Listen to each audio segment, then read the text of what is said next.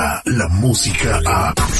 De 6 a 10 de la mañana, escuchas al aire con el terrible. La raza solo toca música de Regreso al aire con el calidad. terrible al millón y pasadito 22 de julio de 2019 y Azalia Íñiguez tiene toda la información para nosotros. Bienvenida, Azalia, feliz lunes. ¿Qué tal amigos? Feliz lunes. Pues aquí saludarlos con mucho gusto y muchas noticias. ¿Qué les parece si empezamos en México, donde la situación está sumamente crítica? Fíjense que el puerto de Acapulco, donde la gente realmente siempre ha pensado en unas vacaciones hermosas, especialmente en el verano, pues ya está siendo eh, bautizado como Matapulco después de un fin de semana realmente grave de asesinatos, una ola de crímenes que se ha estado dando sobre la costera. Eh, Miguel Alemán, justamente donde están los hoteles principales, restaurantes, este fin de semana se reportaron pues más de 20 eh, ataques en uno de estos casos en un restaurante alcanzaron a matar a cuatro personas. Es una cifra que incluso eh, se podría dar a la alza, todavía no se están dando cifras exactas, pero casi 30 personas afectadas. Estos son eh, de, de acuerdo a versiones que circulan en redes sociales. Parece ser que los individuos armados llegaron a bordo de vehículos, se metieron a este bar donde estaba el karaoke. Lo más grave es que el ataque sucede, como les digo, en plena temporada vacacional y en un lugar donde actualmente ya hay muchísima vigilancia de la Guardia Nacional, el Ejército Mexicano y la Policía Estatal. Así que grave la situación obviamente para los locales y pues para México en general. Eh, y me extraña, por ejemplo, en la mañanera del día de hoy con Andrés Manuel López Obrador que no se haya tocado el tema para nada, de como si esto no hubiera ocurrido. Yo eh, estoy sorprendido ahorita que me das la noticia porque yo no sabía. Y, hay, hay que redoblar esfuerzos con esta Guardia Nacional, ¿no? Yo creo que, que no pueden estar matando 27 personas nada más en una ciudad. Falta contar el resto del territorio nacional, ¿eh? Azalia, muy buenos días. Fíjate que sí es lamentable y para mí es un reto el que le está aventando la delincuencia organizada a Andrés Manuel López Obrador. ¿Por qué? Porque durante los últimos meses López Obrador dice, entrando la guardia se acaba la delincuencia. Eso lo ha dicho siempre en todas las mañaneras. Entonces como que la delincuencia dice así, pues a ver, órale, llegaron a Guerrero, llegaron a Acapulco, 27 muertos, solamente en un fin de semana y 28 heridos. ¡Wow! Y estamos hablando, estamos hablando de una ciudad, digo, no hemos contado todo el territorio nacional. Hoy, hoy la, la mañanera estuvo enfocada en la reunión con Mike Pompeo y Marcelo Ebrard, donde celebraron que México redujo 36% el flujo migratorio desde que redoblaron esfuerzos para tratar de detenerlo. No, eso fue lo que hablaron el día de hoy. Eh, espero que tome cartas en el asunto porque pues la gente no puede estar insegura, porque si no al rato los que van a estar pidiendo asilo son los mexicanos. Eh, ¿Verdad, Salia? Exactamente, es una gran preocupación la violencia, lo que ha generado y bueno, todo esto en torno a lo que estamos viendo, resultados ya del juicio contra el Chapo Gu- Guzmán.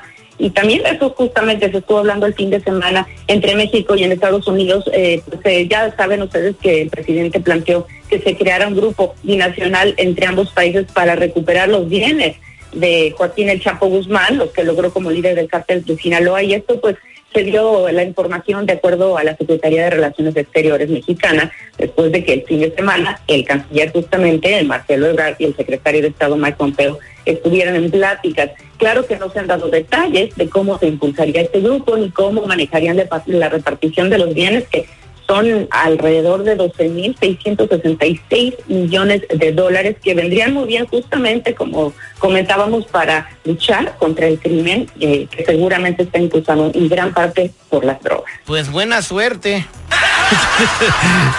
Ese dinero yo creo que se quedó distribuido entre lo- los cabecillas del cartel y a ver dónde está enterrado y a ver si lo encuentran. Eh, mira, el Chapo Guzmán vivía con el, lujo más grande que se daba, pues agarrar muchachas y comer en los mariscos, ¿no? De ahí en fuera, ¿dónde está metido ese dinero? ¿Quién sabe? Y, él dijo en el juicio, yo no tengo feria, yo no tengo feria, yo no tengo feria. Entonces, a, a ver si le encuentran, ¿no? Y ahora estos, eh, estas dos naciones quieren ver quién se queda con la lana. Pues va a ser interesante darle seguimiento. Seguramente ese dinero gran parte está reinvertido, pero vamos a ver si las autoridades cumplen lo que prometen, porque la gente está a la expectativa. A O perdón, Terry, o mucho también está en los cabecillas más grandes del poder en México y Estados Por Unidos. eso te digo, de- Políticos, este, eh, gente corrupta, militares, en fin. el Mario Zambada, ¿no? Debe- debería de saber, bueno, pero, ah, en fin, yo creo que en Las Vegas van a hacer apuestas a ver si encuentran eso. Bueno, y para toda la gente que vive en el sur de California, bueno, en, Chicago, pues por primera vez en la historia vivieron tres dígitos. No, güey, ya habían vivido antes esto. Estamos hablando a Sally que estuvieron a 112, 113 grados en la ciudad de los vientos, pero ahora la ola de calor se viene para el sur de California. Así es, hemos estado en alerta eh, a lo largo y ancho de todo el país y ahora se está advirtiendo a la gente acá en el sur de California que hay que tener mucho cuidado a partir de hoy durante toda la semana. Esta es la segunda ola de calor de la temporada y va a estar acompañada de humedad monzónica, lo que quiere decir que se podrían generar tormentas eléctricas.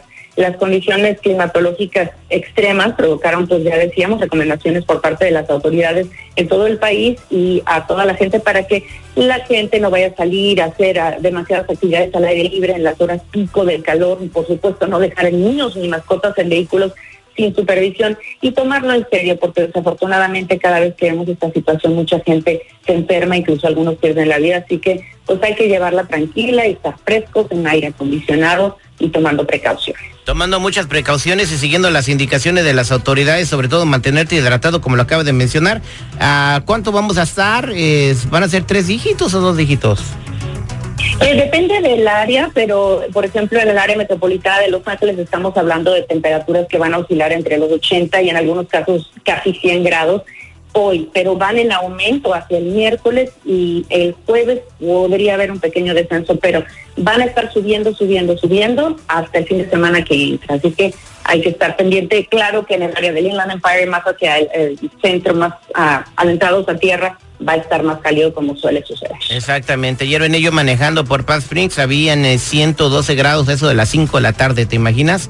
Así que pues hay que extremar precauciones. Muchas gracias a Sally Añiguez. Vamos a ver toda esta información y darle seguimiento a las notas. A lo mejor de aquí a que empiece el primer noticiero de Telemundo y encontrar el dinero del Chapo y nos dan la última breaking news.